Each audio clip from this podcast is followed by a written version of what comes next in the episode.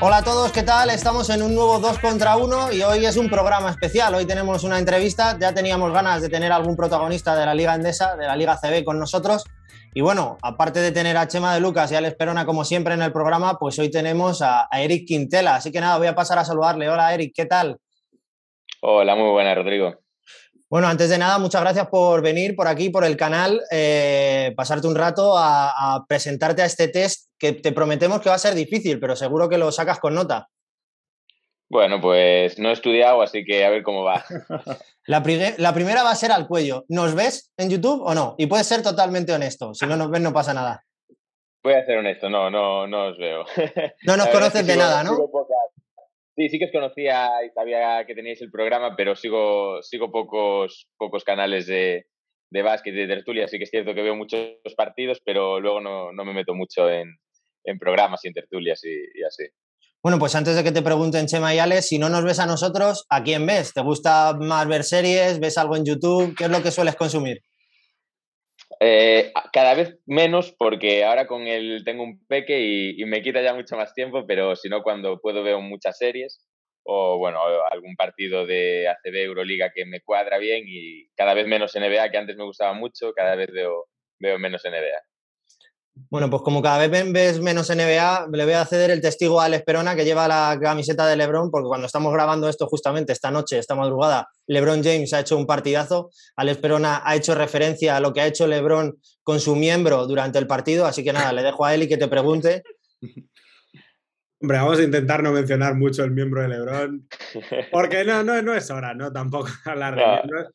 Eh, pero bueno, no, lo primero hay que felicitar a Eric, ¿no? Por el temporadón que están haciendo. Yo creo que sin duda, ¿no? Con Manresa son el equipo revelación. Em, y esto es una pregunta pues, que, teníamos muchas ganas de hacerle ¿no? a cualquier jugador de, eh, de Breogán.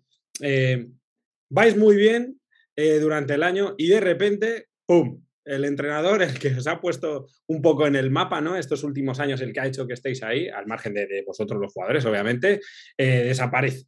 Bueno, no desaparece. Se va a otro equipo con mejores condiciones, entendemos todos, cómo se lo toma eso el vestuario, porque claro, al final era vuestro líder, ¿no? Era la cabeza visible. Bueno, fue, un shock, la verdad. las dos primeras semanas nos quedamos un poquitín noqueados porque para nosotros Paco era bueno, una pieza fundamental de, esa familia que, que, estábamos construyendo porque yo le doy muchísimo, muchísimo valor en, en, que llegásemos a ese momento de la temporada también, ¿no? De, en que fuésemos hasta ese momento pues probablemente uno de los equipos revelación, como, como bien decíais. Yo creo que el principal culpable era Paco, el que supo poner todas las piezas en su sitio, el, el que supo hacer que el, que el equipo funcionara y luego, evidentemente, cada jugador ha sabido eh, llevar ese, ese rol que, que, le ha otorgado, pero yo creo que él ha sido el gran artífice de que hubiésemos empezado también sorprendiendo, sorprendiendo tanto a, a todos los equipos de la liga y, y bueno, yo le daba mucha, mucha importancia en, en eso a Paco y en, y en que construimos, construimos, un equipo muy bien gracias a, a lo, lo, bien que supo él armarnos y, y darnos los roles que, que, cada uno necesitaba. Emma, tu turno, ¿qué le, qué le puedes preguntar a Eric? A ver, no le metas en muchos jaleos. Vosotros habéis empezado por el final, yo quiero empezar por el principio. Eric, ¿cómo, ¿qué significa para un lucense por fin ser profeta en su tierra, sobre todo tú, que has tenido ¿no? que salir de casa después de una primera etapa en el Breogán, de ir a, a Cambados, de ir a Logroño, de ir a Palma y luego retornar por la puerta grande con un ascenso y con lo que estáis haciendo este año.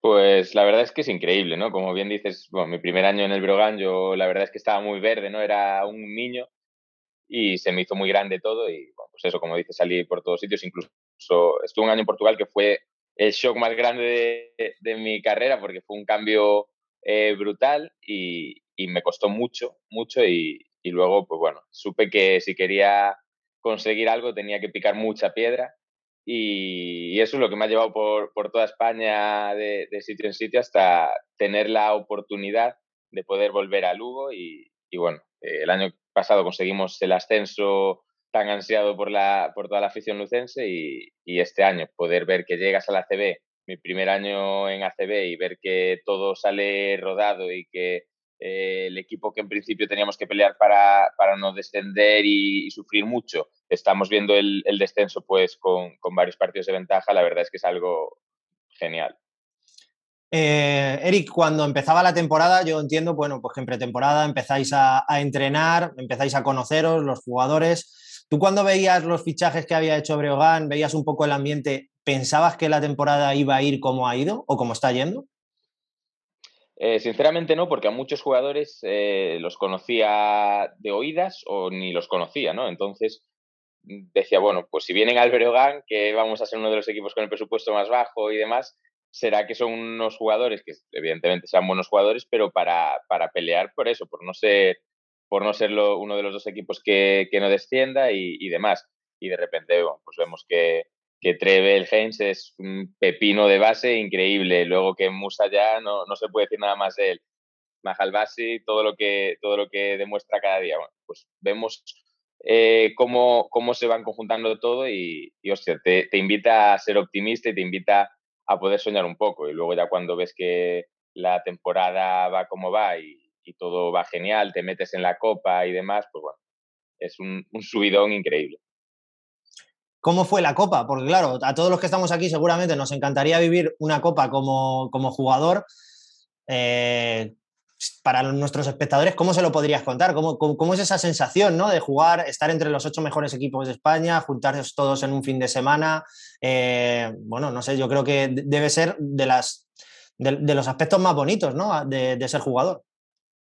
Pues sí, la verdad que eh, sí es bonito el, el, estar ahí en ese, en un torneo como ese con, los ocho mejores equipos de España y, todos en una misma sede, que la verdad es que eso todo es brutal, pero el ver la organización y todo el despliegue que tenía montado la CB alrededor de la Copa es, brutal. Según llegamos del bus, cámaras de Movistar por todos lados para grabarnos, cámaras de, de la propia CB para hacer su, su, propio contenido. Bueno, era, era brutal. Según bajamos, nos meten a, a una sala a hacer mí nos empiezan a hacer unas unas entrevistas, unos juegos, unos tal, a Musa por otro lado, a otros por otro lado. era, la verdad es que el despliegue que tenían allí montado y lo bien, que, lo bien organizado que tenían todo, o sea, parecía un mundo distinto al que, al que normalmente vemos. Y la verdad es que fue un, una experiencia única, ya no solo por, por eso, por llegar a una Copa del Rey, jugar contra el Madrid, sino porque nosotros llegábamos y no era, guau, ¿qué, ¿qué, premio tenemos aquí? Sino pensábamos, o sea, es que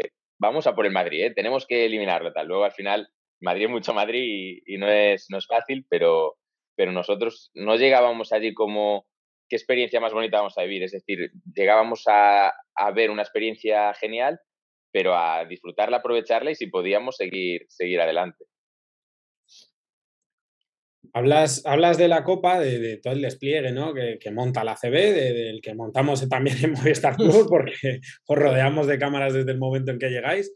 Em, ¿Sentís mucha presión? Porque claro, eh, este año estoy siguiendo un poquito más eh, la Leboro que otros años y hay muchísima diferencia, ¿no? En cuanto, no en cuanto a seguimiento, pero sí en cuanto, pues, eh, pabellones, tema pabellones, temas retransmisiones. ¿Sentís la presión de, joder, es que ahora mismo eh, hay siete cámaras pendientes de nosotros, hay dos o tres tíos en la grada que están mirándonos. Eh, es fácil gestionar viniendo desde abajo, como habéis venido el año pasado, arrasando, ¿no? Eh, de repente ser el equipo revelación y plantaros en una copa contra el Madrid. ¿Es fácil gestionar todo eso?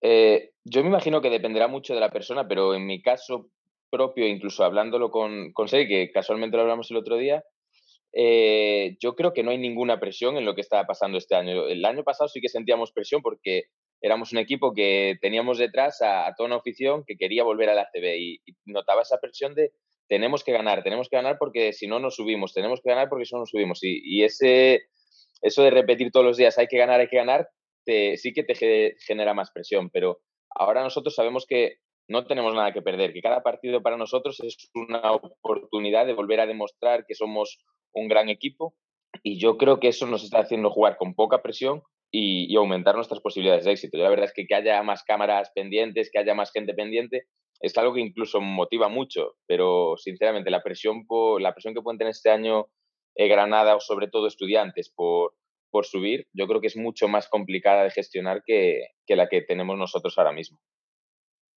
Bueno, ¿cómo es eso de dos hermanos en el mismo equipo? ¿Os confunden? ¿No os confunden? Eh, eh, seguro que tenéis alguna anécdota curiosa. Eh, o no sé si alguien os dice este es el hermano bueno y este es el hermano menos bueno. No sé, no sé. Cuéntame. Pues sí, hay, hay mil cosas, ¿no? Confundir nos han confundido mil veces. De, decir, hombre, Sergi tal, no, yo soy el otro. o, estas cosas pasan, muchas veces, o incluso dentro de, de la propia dinámica del, del, equipo, pues que muchas veces eh, me llamen a mí Sergi y a el Eric sin darse ni cuenta, ¿no? Simplemente, claro, como son hermanos, pues ya pues ya eh, nos confunden. O muchas veces, sí, el, hermano bueno eres tú, el hermano malo eres tú, no sé qué tal. Son cosas que nosotros intentamos llevar de la forma más, con, la mayor normalidad posible. Evidentemente las comparaciones, eh, como siempre dicen, son odiosas, pero entendemos que en nuestro caso es normal que siempre nos vayan a comparar por, por ser hermanos, por ser por ser los dos desde chiquitines del breo y haber llegado hasta ahí, siempre, siempre vamos a tener esas comparaciones me encantaría mejorar muchísimo y poner las cosas muy complicadas a Sergi para que nunca sepan cuál es el hermano bueno, pero yo siempre sé que, el hermano bueno es él y, pretendo que, mejore yo para empujarle a él también a, que siga mejorando. Son, nosotros tenemos la suerte de que todos los veranos entrenamos con Miguel Ángel y con, y con Fernán Varela, que nos ayudan muchísimo. Y sobre todo que entrenamos mucho uno contra otro y, y Sergi es un animal competitivo y a mí me ha empujado mucho a mejorar y yo quiero pensar que, que le he pegado también mucho para que él mejore. Entonces tenemos esa suerte de que el poder pegarnos el uno al otro y, entender bien esa, esa competitividad entrenando eh, nos ha ayudado a los dos a ser mejores y nos ha ayudado a que luego en el día a día cuando, cuando nos diga, no, pues tú haces esto mejor o tú haces esto peor, no se bastante igual, porque entendemos que es parte de, de la vida profesional, ¿no? De que toda la gente fuera pues nos compare y demás, pero, pero es algo que tenemos que llevar con, con absoluta normalidad. ¿Cómo es el día a día en la calle? Porque nosotros en redes sociales, pues bueno, hemos sorteado, por ejemplo, gracias a Matt Basket, eh, una, la, camiseta de Zanan Musa, porque le nombramos MVP Matt Basket del mes de enero, creo, si no, si no recuerdo, de diciembre. Y bueno, pues la afición de Hebreo se, se volcó con nosotros en redes sociales. Siempre que subimos algo vuestro, pues la verdad que lo notamos. ¿Cómo es ese calor en la calle cuando vais paseando o cuando en un día normal eh, os encontráis con, la gente? ¿Cómo están viviendo ellos este, este temporadón ¿no? que estáis haciendo? Pues yo creo que un poco como nosotros desde dentro, ellos desde fuera, pues lo, están flipando, porque eh, Lugo es un sitio un poco especial con el baloncesto. Yo creo que es un poco como, como la Galia con Asterix y Obelix, ¿no? Que era el pueblecito que resistía a los romanos, pues yo creo que eh, Lugo es un poco el, sitio que resiste un poco al fútbol porque eh, desde siempre el Brogan ha tirado mucho y, al igual que en la mayoría de los sitios el fútbol tira mucho más que el básquet, yo creo que en Lugo es un poquito al revés y, aquí la gente ya no es que tire más por el básquet o por el fútbol, sino que la gente tira por el Brogan, se identifica mucho con el Brogan y el sentimiento es del club, no es del deporte o no es no es solamente, no solamente pues que a mí me gusta el baloncesto y voy a ver al, al Brogan. La gente va a ver el Brogan porque lo que le gusta es el Brogan. Entonces es algo que, que, claro, al final tú vas por la calle y la gente pues dice, muy bien el otro día o eh, ánimo a ver si, si el próximo lo sacáis. O bueno, la gente siempre te, te anima y te, y te, apoya para seguir, que es algo que está, que está muy bien y que hace que joder, te, sientas, te sientas muy bien y muy importante. Bueno, yo te voy a preguntar por, uno de los nombres de tu plantilla, de, em, Zana Musa.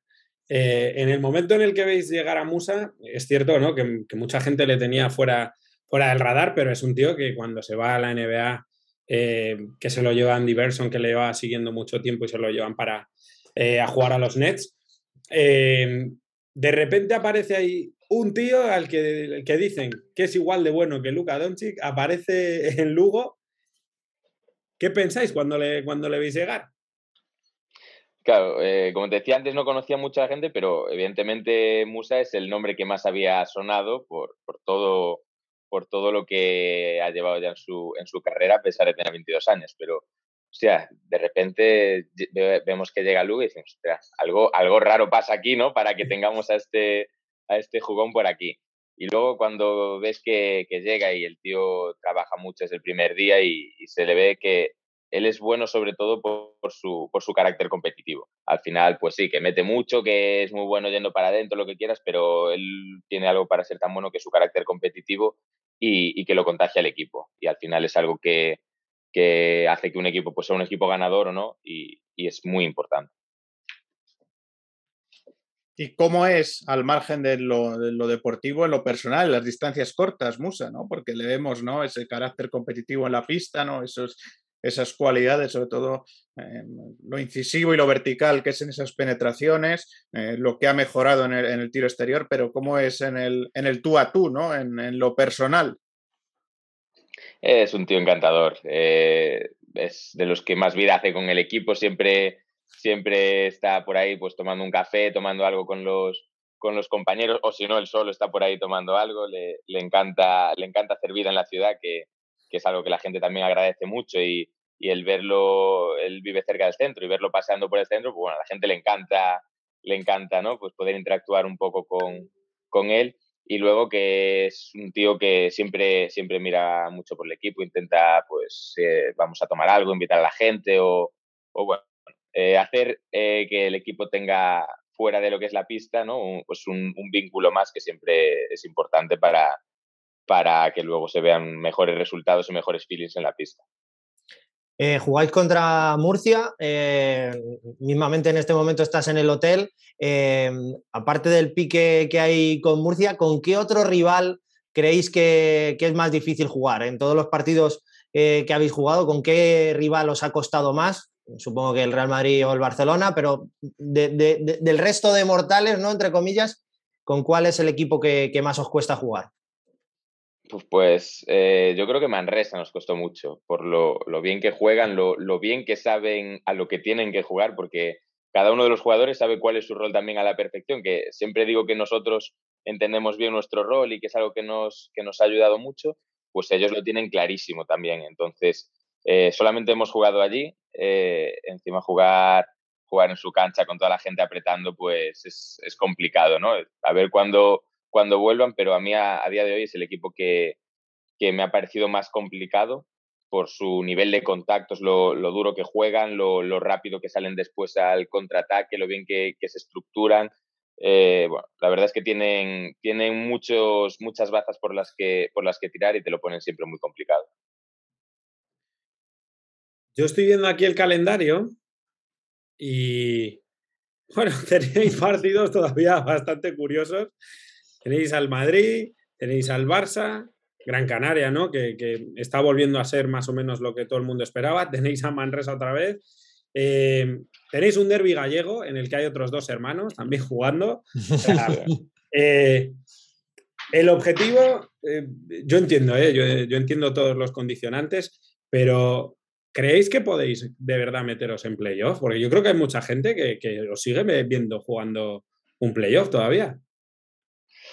Eh, yo escucho muchas veces hablar de playoff eh, dentro del vestuario, fuera del vestuario, pero sinceramente mm, no hablamos de, copa en ningún momento y nos metimos en la copa y yo creo que es el camino. Jugar cada partido como si fuera una final, como te dije antes, a cada partido tenemos que ir sin nada que perder. Es una oportunidad de volver a jugar bien, de volver a demostrar el equipo que somos. Y cuando queden dos o tres partidos para terminar la liga, vamos a ver dónde estamos. Ostras, si ganamos dos, estamos en playoff. Pues venga, ahí lo, pensamos. Pero yo creo que pensar a largo plazo eh, te aparta un poquitín del, camino y del, del, instante en el que estás viviendo. Nosotros sabemos que ganar a Murcia eh, es muy importante para nosotros ahora porque eh, tenemos ahí un rival que podría ser un rival directo si queremos entrar en el playoff a final de temporada y si estamos pensando más en, en, lo que va a pasar a final de temporada que en, precisamente en, en jugar mañana y ganar mañana, yo creo que nos resta un poco de competitividad y, que no nos, no nos ayuda ¿no? Para, para, que, para que eso pase. Yo entiendo que desde fuera la gente, sobre todo los aficionados,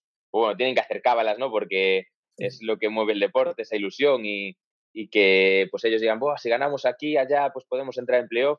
Pero yo creo que desde dentro lo que nuestro objetivo tiene que ser centrarnos en cada entrenamiento, cada partido y ya luego cuando estemos cerquita del final de temporada decir, bueno, tenemos posibilidades reales de entrar en playoff, ¿qué, ¿qué, es lo que tenemos que hacer esto? Pues venga, vamos a ir a tope con esto para, para intentar conseguirlo.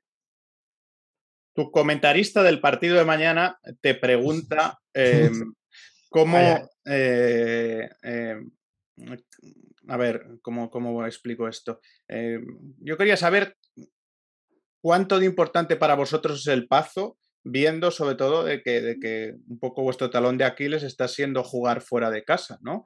Es decir, sí, habéis conseguido, eh, no en Basconia, pero creo que el tercer triunfo a domicilio en, en Andorra, pero cuánto de ese plus eh, es el pazo para elevar vuestras prestaciones y si creéis o, por dónde creéis que pasa vuestra mejoría en el tramo final de temporada, sobre todo a domicilio, eh, pues bueno, para, poder ganar más partidos fuera.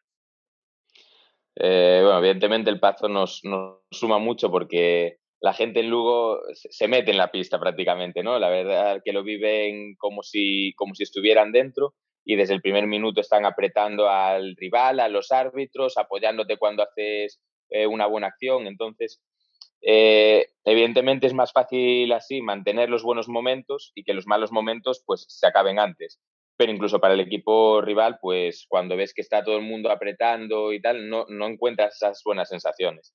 Y yo creo que eso es lo que eh, por ejemplo, otro día contra Basconia, eh, si hubiese sido en casa, seguramente no se nos escapara. Cuando llegamos al descanso, nos ponemos 13 arriba al, empezar el tercer cuarto y luego nos anotan varias seguidas.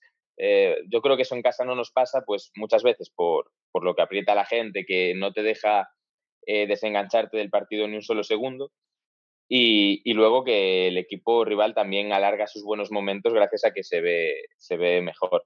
Nosotros, yo creo que tenemos que saber jugar un poco más con dos marchas, ¿no? Nosotros solemos jugar eh, mucho en transición y demás, pero a lo mejor en esos momentos de partido más, más calientes, finales de partido, tenemos que saber poner otra marcha, eh, jugar un poquitín más lento, saber buscar mejores opciones en estático y posiblemente por ahí pase esa mejoría fuera de casa, porque al final fuera de casa es más complicado anotar siempre, entonces saber gestionar cada posesión al, al 100% yo creo que nos va a dar mucho. Bueno, yo con esto voy a terminar mi parte de, las preguntas. Creo que es la más importante. De la rica gastronomía gallega, ¿qué es lo que gusta más a los jugadores que vienen de fuera? ¿Qué es lo que donde les habéis llevado? De todo lo que tiene la gastronomía gallega es lo que más triunfa en el vestuario. Bueno, yo creo que hemos visto que con Musa el pulpo, ¿no? Que siempre lo dicen en todas las entrevistas que lo hacen, que si el pulpo, que si el pulpo, que si el pulpo.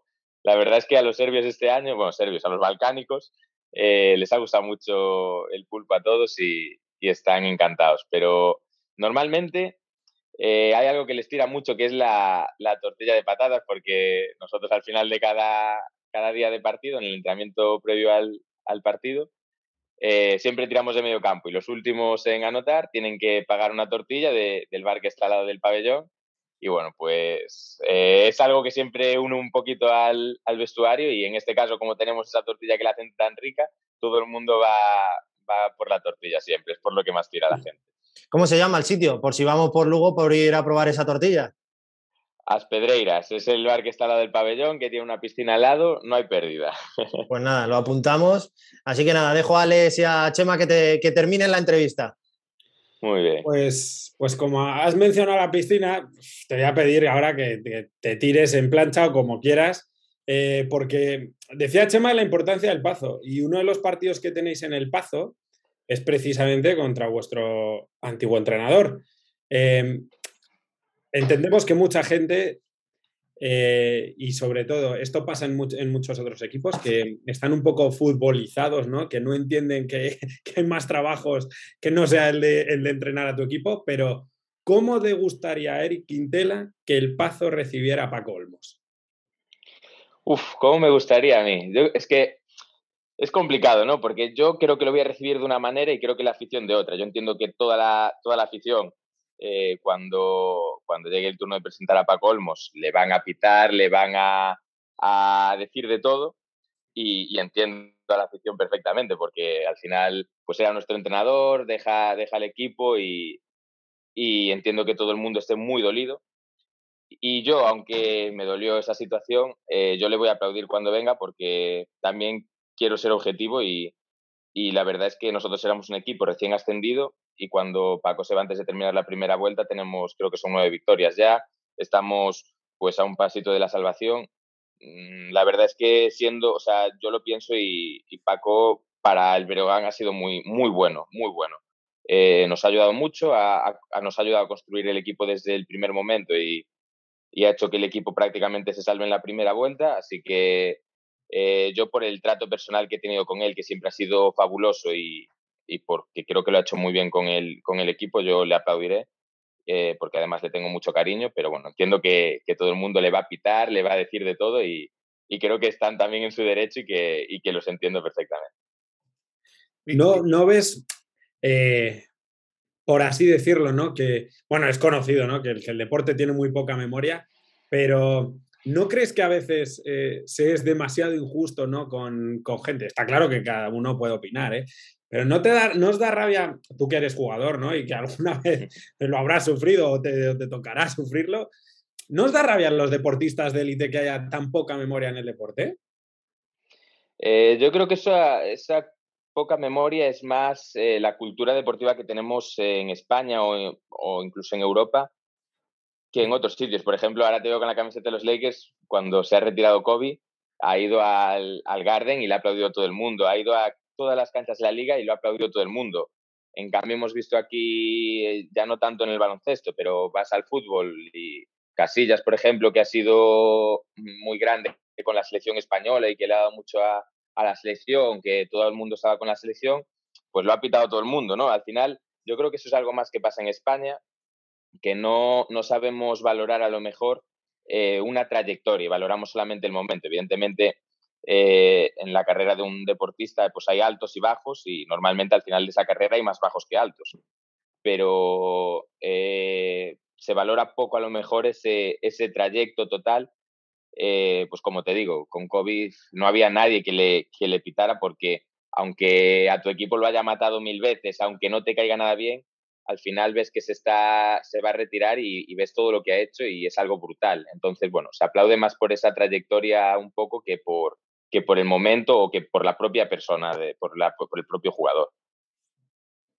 Pues yo para cerrar, hemos hablado de Musa, hemos hablado de Paco Olmos, pero yo te voy a preguntar por otros dos nombres. Uno, eh, por cómo es Belko Mersic, que ha sido ¿no? el, sustituto de, Paco en el banquillo, y por otro, cómo es el liderazgo de Mahal Basic, ¿no? porque eh, creo que, probablemente ¿no? de cara a los medios o de cara al aficionado eh, luce más o, brilla más lo que hace Musa, pero eh, a ver qué me cuentas de, del pivot, que creo que tiene bastante importancia en vuestro esquema de equipo. Pues sí, eh, bueno, Belko eh, es muy cercano. Él ha sido jugador, entiende, nos entiende perfectamente a los jugadores y él es muy cercano. Luego, pues como entrenador pide, pide lo que tiene que pedir y, es muy ambicioso y, muy intenso, pero luego sí que, sí que él entiende a los jugadores perfectamente, habla mucho con nosotros, nos pregunta cómo estamos, demás. La verdad es que, que por, en, ese, en ese sentido nos entiende muy bien. Y luego lo de Mahalbasi, que es es un jugador que siempre, que siempre va a hacer que un equipo sume. Es ese jugador que, que tiene el pegamento para unir siempre todas las piezas dentro del vestuario. Hay, considero que es un jugador muy, importante, eh, o incluso la figura de ese jugador es muy importante porque no todos los equipos la tienen. De hecho, hay muy pocos equipos que la tengan y el, y el cuando uno está de malas, saber llevarlo al sitio que tiene que estar, o cuando lleva tres partidos malos un jugador, cogerlo y venga tranquilo, tal, y saber poner a cada uno en su, en su nivel óptimo de, de concentración y demás en, en, el momento de juego, yo creo que es muy complicado y que lo hace como nadie. La verdad es que pocos jugadores he conocido que sepan gestionar también a sus compañeros y, y él eso lo hace de una forma fantástica. Bueno, pues espero que te lo hayas pasado bien. Eh, creo que la entrevista ha sido dura por momentos. Ha, ha habido alguna pregunta complicada, pero te has mojado en todas. La verdad que para nosotros ha sido un verdadero placer tenerte aquí con nosotros y te deseamos lo mejor en lo que queda de, de temporada y ojalá os veamos en el playoff. Así que nada, yo por mi parte darte las gracias de nuevo y decirle a Alex Perona y a Chema de Lucas que nos vemos en un siguiente 2 contra 1 y eso sí, Eric, espero que a partir de ahora pues nos veas un poquito más. Así que nada. pues muchas gracias por, por, invitarme y sí, a partir de ahora seguiré más. bueno, pues nada, un abrazo a todos y nos vemos en el siguiente 2 contra 1.